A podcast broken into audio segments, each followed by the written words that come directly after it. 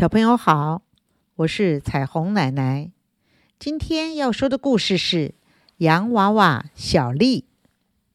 小丽站在木架上，一手高举着小花伞，另一手轻拉着裙摆，挺直着腰，伸直着腿，动也不动。疲倦早已布满了她全身，腰酸背痛的她真想把伞放下来。好好揉揉那麻了的双腿。可是还不到深夜，还不到他休息的时刻，李家的小孩们仍然在喧闹争吵着。小丽心里一直嘀咕着：“做一个玩偶真不容易啊！”她等待又等待，忍耐又忍耐，直到灯火熄灭了。所有的人都睡了，在暗淡的光线下，他才放下高举的手，伸了个懒腰，好好打了个哈欠。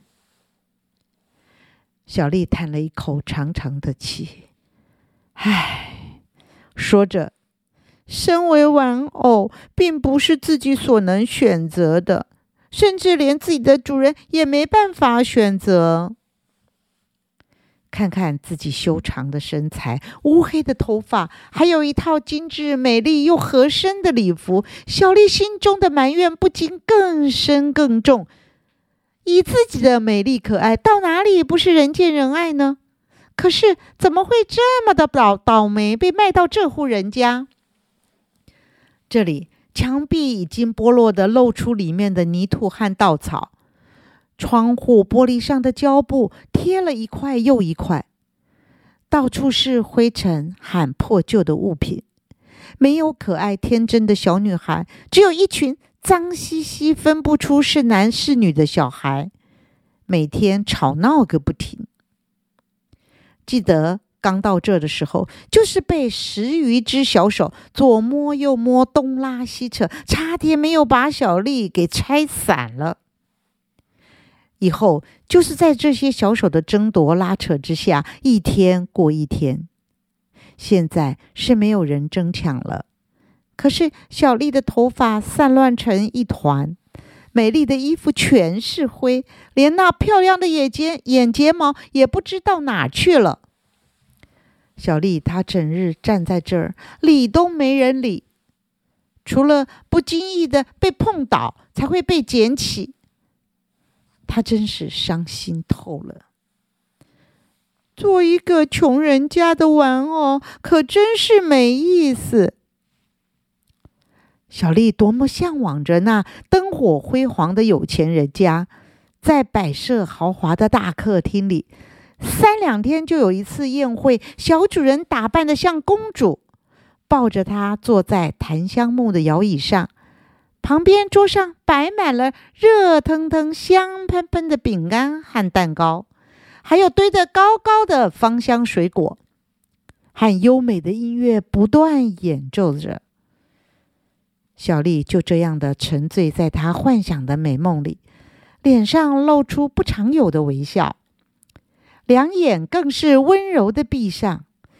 他无忧无虑，已经忘了他身在这寒冷黑暗的穷人家。突然一阵声响，咔嚓，惊醒了幻梦中的小丽。是一只好大的老鼠由墙角壁洞里钻了出来，而且它三步两步的就跑到了小丽的面前，以一双滑溜溜的眼睛直望着小丽。小丽吓坏了。他两腿发软，全身颤抖个不停。哪知老鼠先生开口结结巴巴的说着：“美美丽的小姐，我我叫阿阿丽，我真是喜喜欢你，你你愿意诶诶嫁嫁给我我吗？”他边说还边鞠了个九十度的躬，态度客气极了。小丽皱着眉头，掩着鼻子，高抬着下巴，表情呢是一副厌恶的样子，回答道：“嫁给你，要我嫁给你这个丑八怪，这怎么可能呢？那岂不笑掉人家的大牙了？”他猛摇手，摆着头，挥手叫老鼠赶紧离开。可是老鼠阿力他并不死心，接着又说：“我我可是住在那个高贵人家，要要不是为了向你求求婚，我我我才不会来来来这个破烂地方。”这时候，老鼠阿力真的神气起来，他挺着圆滚滚的肚皮，仰着下巴，一副骄傲的样子。你住高贵人家？什么高贵人家？小丽仍然是不屑的样子。阿丽拍拍胸脯，翘起尾巴，指着对面说：“你你看得见那那栋屋屋顶高高的、整整夜灯火通明的房子吗？”小丽本来不太相信，但看老鼠阿丽。背着双手，那自信的模样，还有他一身油光光的毛和肥胖的肚子，他就不得不相信了。真的吗？嗯嗯，就就是那一一点也没错。小丽太惊讶了，心想：那不是我日夜都在想的地方吗？他忍不住就对阿丽请求说：“你能？”带我去看看吗？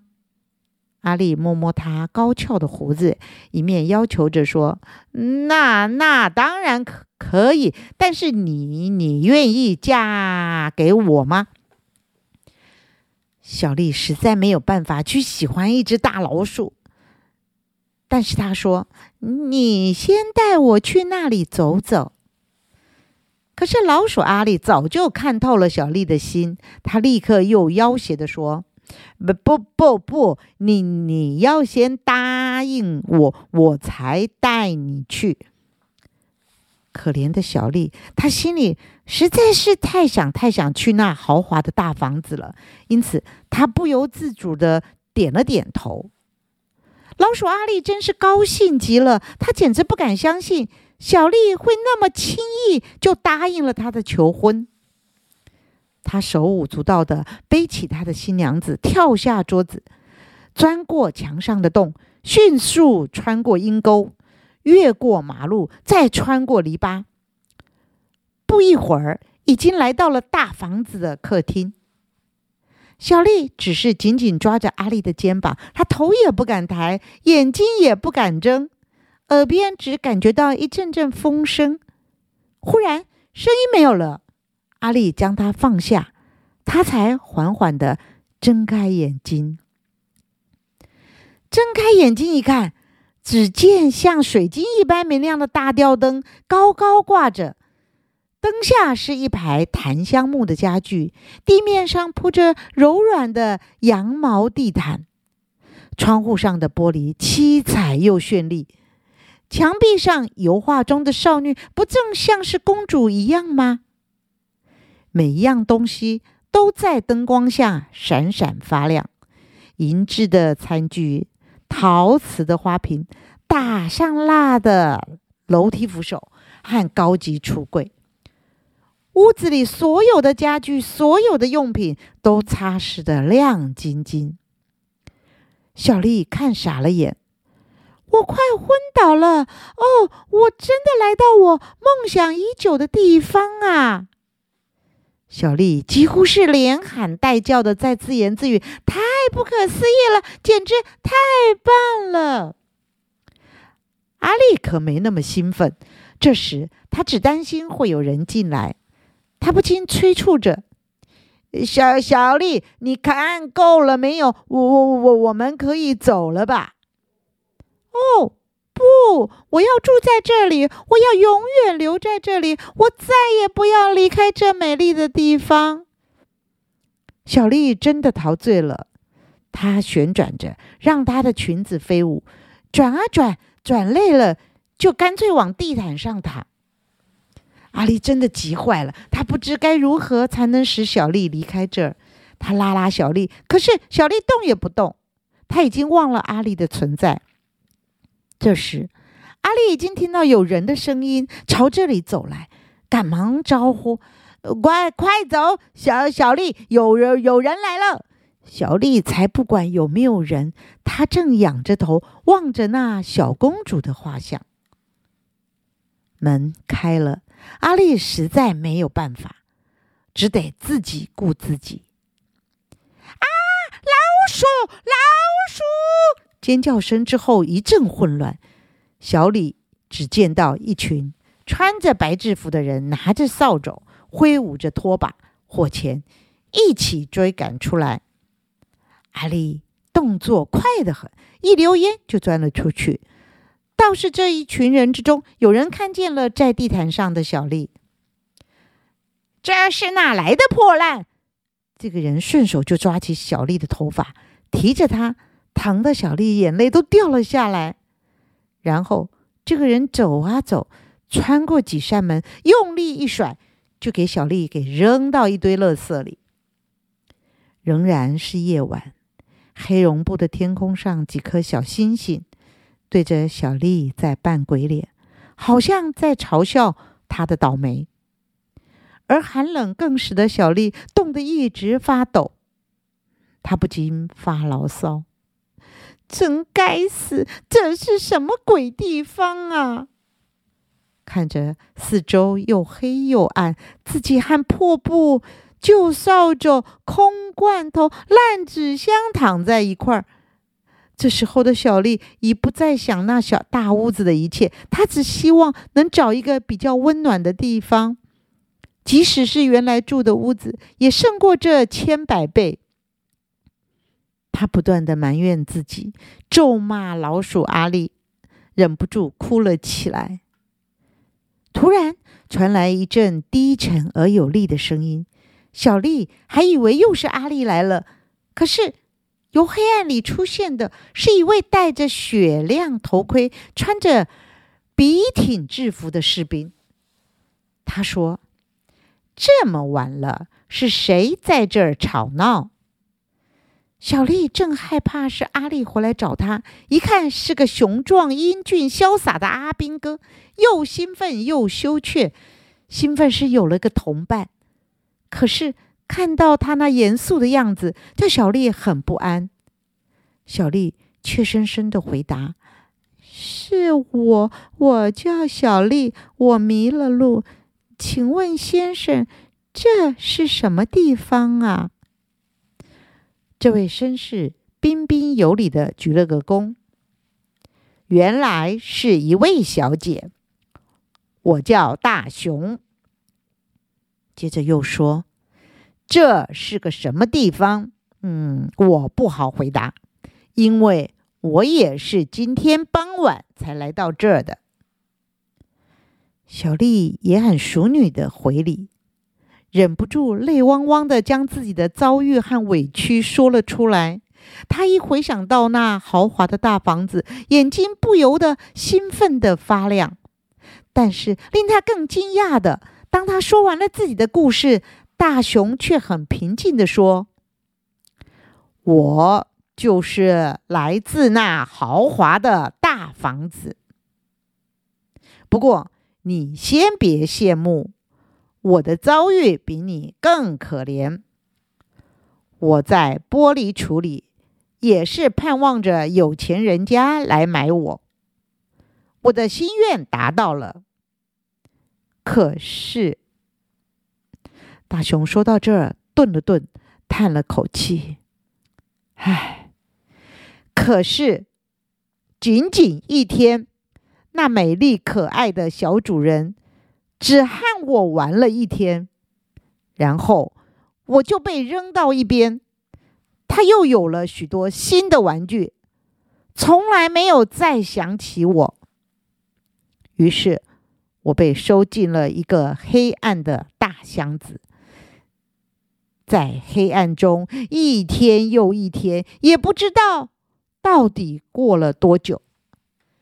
今天箱子打开了，我还以为是要我出来陪小主人玩，哪知道是大扫除。他们说箱子里都是一些破旧的东西，所以。我就被扔到这里。大熊一口气说完了他的遭遇，小丽才知道自己算是幸福多了。可是由于自己的无知，竟然到了垃圾堆，他不禁想念那一群活泼可爱的小主人，还有那可以遮蔽风雨的家。他伤心的哭了。大熊连连忙安慰他，看他冻得发抖，又赶紧为他找了块布替他裹上。小丽很感激，擦了擦眼泪，自己更觉得不好意思。谢谢你，大熊。今天要不是遇见你，我真不知该怎么办才好。说实在的，他心里可真有点喜欢这风度翩翩的士兵。大熊更是喜欢这可爱的小姑娘。他回答说：“你别客气，互相帮助是应当的。我在想，我们能不能成为好朋友？”小丽羞答答的说：“我很愿意做你的朋友。”星星掉落下去了，天色也渐渐的亮了。公鸡不管天气有多寒冷，还是一样早起，叫唤着人们醒来。李家的小孩起得早，因为他们必须赶在别人之前去捡拾一些能卖钱的物品。可是他们没出门前，有人发现小丽不见了，洋娃娃不见了。有人叫喊，有人寻找。餐桌下、地板上、墙角里，到处都没有。有人哭了。昨天晚上，他明明还在这里的。我们大家说好的，谁也不准动手，只能用看的，那才不会坏。一定是老二，他偷摸过小丽。不是我，那是老四藏起来的。他昨天睡觉前多看了两眼。我没有。那是谁？我不管啦。屋子里乱成一团。别吵了，你们的工作呢？一大早起来不是起来吵闹的，还不快出门！李妈妈大喊着。天刚亮，他们出了门，但是无精打采的在垃圾堆里翻捡。今天李家的孩子们的情绪坏透了，谁也没有心情唱歌。后来，他们来到了小丽和大熊所在的地方，眼睛最尖的老五立刻就尖叫：“那儿有两个洋娃娃！”其他人一个个马上连跑带跳的冲上来，是小丽，还有一个阿兵哥，不知道是哪一个，立刻将小丽抱入怀中。大熊也同样的被搂进怀抱里。小丽和大熊觉得好温暖，一种真正的温暖。孩子们开始歌唱：“我的家庭真可爱，真。”姐妹里又安康，兄弟姐妹很和气，父母都慈祥。虽然没有打听，他们不会去追究为什么小丽会跑来这里，这并不重要。重要的是，他们找到了小丽。而且还替小丽找到了一个玩伴哦。好了，故事就说到这里了，小朋友，我们下次再见。